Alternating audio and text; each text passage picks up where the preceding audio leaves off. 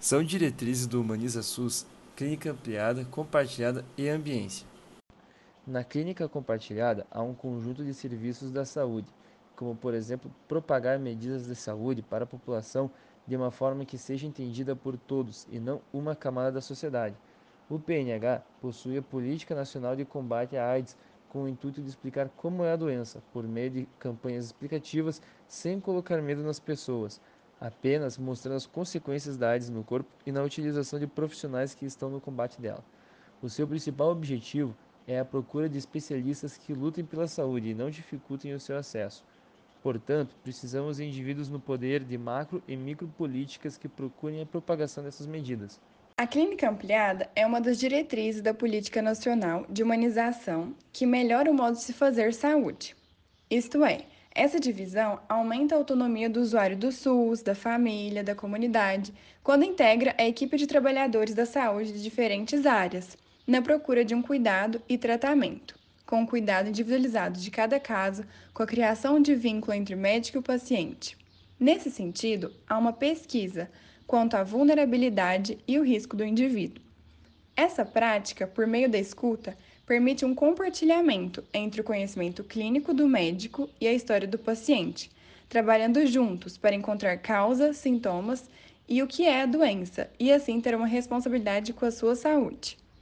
É importante reconhecer que trabalhadores e usuários buscam ser os agentes principais de seus tratamentos e necessitam que seus casos sejam tratados de forma única e diferenciada. Por exemplo, como cada situação é diferente, um hipertenso pode e receberá cuidados diferentes de outro hipertenso. Se usuários se sentirem deprimidos, solitários ou desempregados, tudo isso interferirá no desenvolvimento de sua doença e precisará seguir o conselho da equipe médica. ambiência é a humanização dos territórios de encontros do SUS. A ambiência refere-se ao tratamento dos espaços físicos de convivência intersocial e profissional, que deve ser acolhedora, resolutiva e humana. O conceito de ambiência segue três eixos, sendo o primeiro deles a valorização dos elementos que interagem com as pessoas, como cor, cheiro, som, iluminação, morfologia, que garanta conforto aos trabalhadores e usuários. O segundo é o espaço deve possibilitar a produção de subjetividades por da ação de reflexão dos processos de trabalho.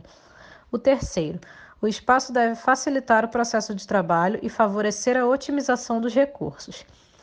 Os principais aspectos da ambiência são a iluminação adequada, arte como meio de interrelacionar os usuários, cores que ajudam a promover a confortabilidade ao ambiente, respeito à privacidade e individualidade de cada paciente, acesso fácil a sanitários adequadamente higienizados, informação, sinalização e acessibilidade, respeito à cultura e às diferenças, utilização de mobiliários confortáveis, entre outras.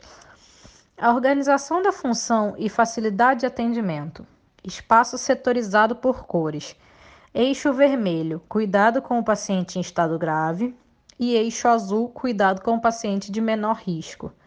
Sobre os espaços e construções já existentes, os gestores locais devem se atentar para a possibilidade de alguma mudança, certamente sempre possível, mas não necessariamente dentro de grandes reformas físicas e sim em termos de adaptação, Portanto, a ambiência, enquanto espaço de encontro entre sujeitos, apresenta-se como um dispositivo que potencializa e facilita a capacitação de ação e reflexão das pessoas envolvidas nos processos de trabalho, possibilitando a produção de novas subjetividades.